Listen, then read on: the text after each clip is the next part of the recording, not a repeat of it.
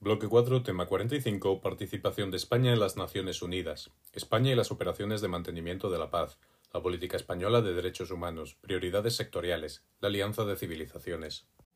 España fue país fundador del primer proyecto de institucionalización internacional, la Sociedad de Naciones, con eh, representantes de la talla del diplomático Salvador de Madariaga. No obstante, la situación política durante el franquismo frustró la participación de España en la creación del sistema de Naciones Unidas. No obstante, el, el gobierno en el exilio, el gobierno republicano, sí estuvo presente en la Asamblea de San Francisco. Esta exclusión se mantendrá hasta, hasta 1955, cuando se producirá la entrada de España en Naciones Unidas. Desde su entrada, no obstante, España ha mostrado como, eh, es, que es un miembro activo y nodal con una gran capacidad para alcanzar acuerdos y promover iniciativas dentro del sistema de Naciones Unidas. Entrando a analizar en mayor detalle esta participación de España en Naciones Unidas, como hemos dicho, se produjo inicialmente un aislamiento instituido por la Resolución 39 de la Asamblea General. No obstante, en el año 1950, con la publicación de la Resolución 386, se va a allanar el camino hacia la incorporación de España al sistema de Naciones Unidas, iniciándose así la inclusión de España en algunas de las agencias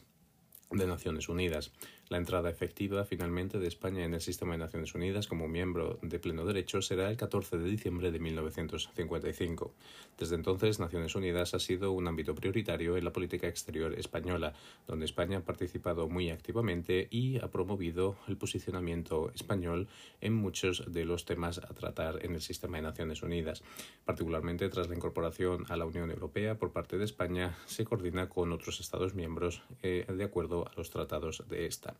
Los pilares eh, de España al respecto de Naciones Unidas son, en primer lugar, la paz y la seguridad internacional, con iniciativas para la prevención y la mediación, como por ejemplo la diplomacia humanitaria o la Alianza de Naciones, que veremos más adelante, fundamentándose esta paz y seguridad en la lucha contra el terrorismo y la no proliferación de armas. El segundo pilar sería el del desarrollo, con eh, la adhesión de España y su contribución a programas como los Objetivos de Desarrollo Sostenible y colaboraciones con los fondos especiales, defendiendo también las necesidades de aquellos países de renta media y eh, el desarrollo sostenible a nivel general. El tercer y último pilar serían los derechos humanos. España eh, promueve la prevención y la proyección exterior de valores de los derechos humanos que ya defiende nuestro sistema jurídico a nivel interno, como por ejemplo defendiendo el principio de la responsabilidad de proteger. Durante este periodo de 77 de sesiones de Naciones Unidas, las líneas eh, de actuación de la política española en la Asamblea General, en el sistema de Naciones Unidas, perdón, van a ser, en primer lugar, un fortalecimiento del, del multilateralismo para que sea más inclusivo y eficaz de, en torno al sistema de Naciones Unidas. Eh, otro, otro punto será la promoción de la paz y la seguridad internacionales, con especial énfasis en la situación eh, de la guerra de Ucrania, el impulso de los, de los objetivos de desarrollo sostenible y la recuperación socioeconómica justa tras la pandemia, el punto de la seguridad alimentaria, el derecho internacional humanitario y la ayuda humanitaria, la promoción de los derechos humanos y una política exterior feminista, la transición ecológica y digital que se realice de forma inclusiva y finalmente también la promoción de la presencia de España en el sistema de Naciones Unidas y el multilingüismo.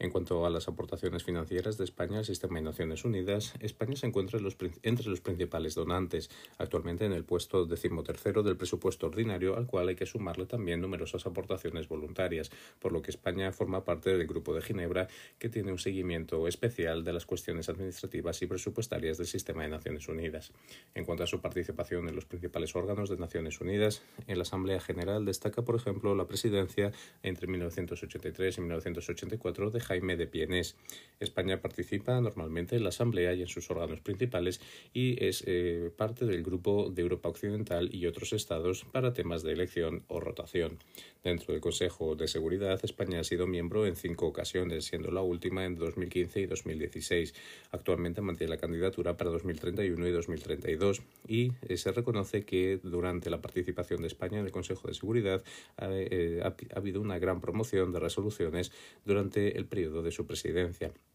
España también, al respecto del Consejo de Seguridad, forma parte del Grupo Unidos por el Consenso, que defiende una reforma del Consejo de Seguridad en el que se amplíe los miembros no permanentes, se limite el uso del veto y, se apoya también la creación de un código de conducta que impide el uso del veto en situaciones de crímenes internacionales. En el Comité Económico y Social, España rota dentro de este grupo de Europa Occidental y otros, y finalmente en el Tribunal Internacional de Justicia destaca la, la presencia de Federico de Castro entre 1970 y 1979. Respecto a las agencias y organismos de Naciones Unidas, España es miembro de todas las agencias especializadas y financia programas y agencias mediante aportaciones generales y también en, eh, aportaciones marcadas para determinados proyectos, dando prioridad a organizaciones como UNICEF, ONU Mujeres, el Programa de Naciones Unidas para el Desarrollo, UNRWA en el caso de los refugiados palestinos, eh, ACNUR y también el Programa Mundial de Alimentos. Estas eh, aportaciones van en línea con los pilares fundamentales o las líneas de la política exterior española.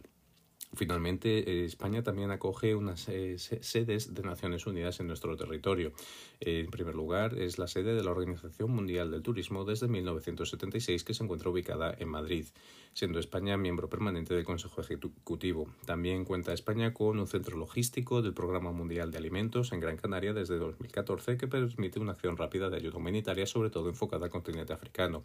En Valencia, desde 2011, existe un centro de tecnologías de la información y la comunicación y eh, también se ha creado un centro de formación de UNITAR en Madrid y en Málaga, buscando así la prevención del riesgo vial y la planificación urbana. Finalmente, en el año 2022 se abrió en Madrid una oficina de Naciones Unidas para la lucha contra el terrorismo. Respecto a las misiones de paz, eh, hay que destacar la evolución que han tenido eh, las acciones españolas de los militares españoles en el exterior. La participación va a comenzar en 1989 con la misión enviada a Angola y posteriormente desarrollará numerosas misiones en el marco de Naciones Unidas, de la OTAN y de la Unión Europea. Esta participación internacional se va a incrementar sobre todo a raíz de la participación en la Guerra de Bosnia de 1992, llegando hasta más de 62 operaciones de paz y humanitarias. España apuesta por una diplomacia eh, preventiva siguiendo los principios establecidos en Kigali de 2017, lo cual señala los requisitos de que la intervención sea consentida por las partes, sea imparcial y eh, no se produzca un uso ilegítimo de la fuerza, sino que sea uso de la legítima defensa o un mandato de Naciones Unidas. En cuanto al marco jurídico para el desarrollo de las misiones de paz, dentro del ordenamiento jurídico español destaca la ley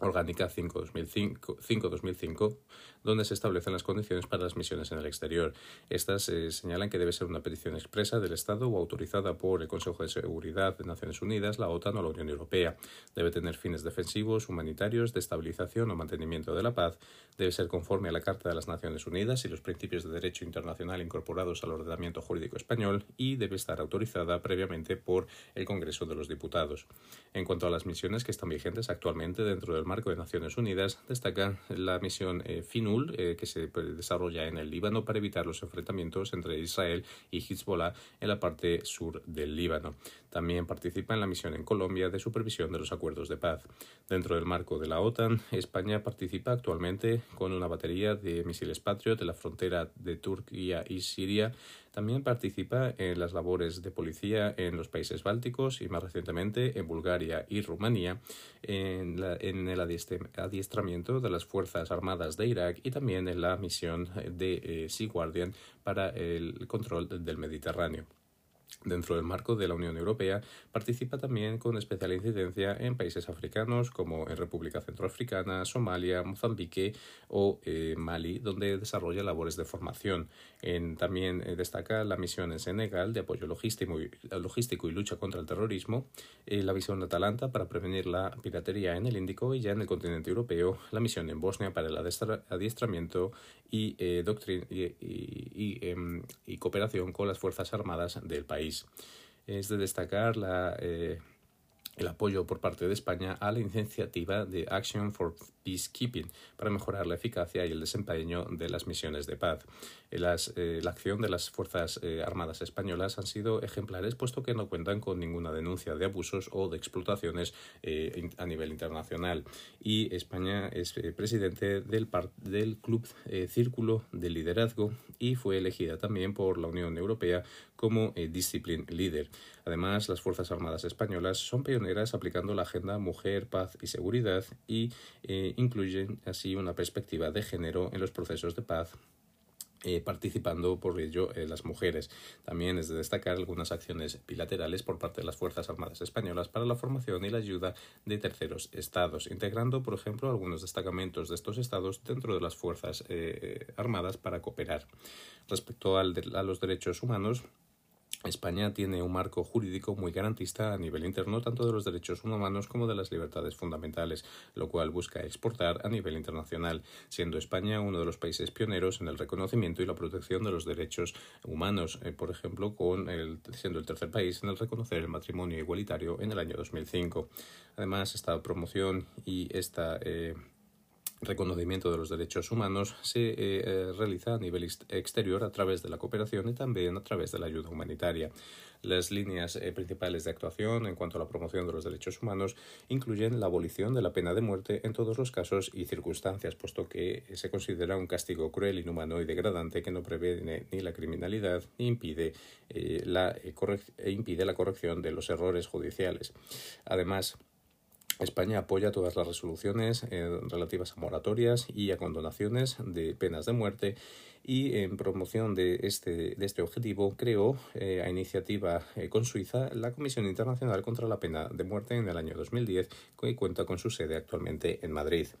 La segunda línea de, defensa de los derechos humanos es la igualdad de género, defendiendo los derechos de las mujeres y los niños en la agenda paz, la agenda mujeres, paz y seguridad. Además, España, junto con eh, Finlandia, impulsó la creación de ONU Mujeres y Liderazgo. En el tercer punto estaría la eh, no discriminación debido a identidad de género o sexual, también eh, la defensa de los defensores de derechos humanos, ofreciendo también protección y protección internacional la, eh, el reconocimiento de las personas con discapacidad, como por ejemplo con la promoción de la Convención del 2006 al respecto de estas personas, por lo que España ganó el, el premio Franklin Delano Roosevelt y también, en último lugar, la promoción del acceso al agua potable y a los saneamientos mediante la promoción de resoluciones y la creación de un relator especial en Naciones Unidas para ellos. Así, los organismos mediante los cuales España actúa para promover estos derechos humanos son, en primer lugar, el Consejo de Derechos Humanos de Naciones Unidas, del que España ha sido miembro en dos ocasiones, en 2018-2020, siendo la última. España aporta conocimiento y experiencia y promueve eh, las líneas de acción ya mencionadas. Dentro de la Unión Europea, España se coordina eh, con otros Estados miembros para promover estos valores mediante la acción de las instituciones europeas, así como del Servicio Europeo de Acción Exterior, coordinándose a través de los grupos de trabajo de derechos humanos dentro del Consejo de la Unión Europea. En cuanto al Consejo de Europa, España también hace una defensa a nivel regional y es un ejemplo a nivel eh, global con eh, reconociendo los principios recogidos en el Convenio de Roma de 1950. También participa dentro del marco de la OSCE en las instituciones del Alto Comisionado para la Protección de Minorías, el representante para los medios de comunicación o la Oficina de Instituciones Democráticas y los Derechos Humanos de esta organización. Finalmente, dentro de la Organización de Estados Americanos, España es Estado observador y defiende el Pacto de San José de Costa Por último, como hemos señalado previamente, una de las iniciativas españolas eh, dentro del marco de Naciones Unidas es la conocida como Alianza de Civilizaciones, una propuesta que se, se desarrolló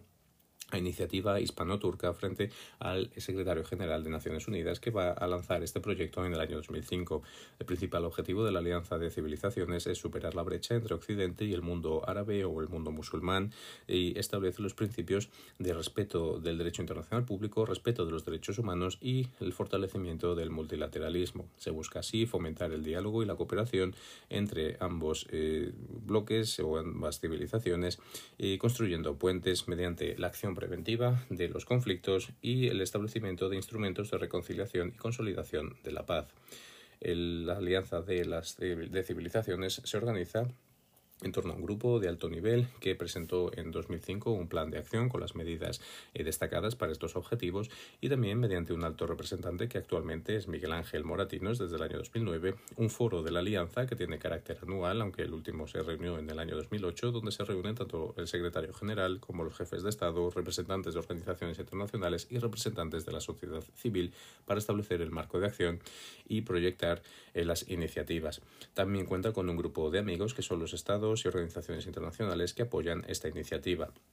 Las principales líneas de actuación de la Alianza de Civilizaciones se concentran en la juventud, mediante la creación, por ejemplo, del Fondo Juvenil, Solidario o programas de intercambio y de becas, la educación con una red de investigación y cursos de formación, los medios de comunicación con la alfabetización mediática y eh, los programas de formación de periodistas, así como en cuanto a las migraciones, enfocando sus eh, acciones en cinco estrategias regionales, una del sudeste europeo, otra para el Mediterráneo, otra para la Liga Árabe, y finalmente una última rama enfocada a Latinoamérica.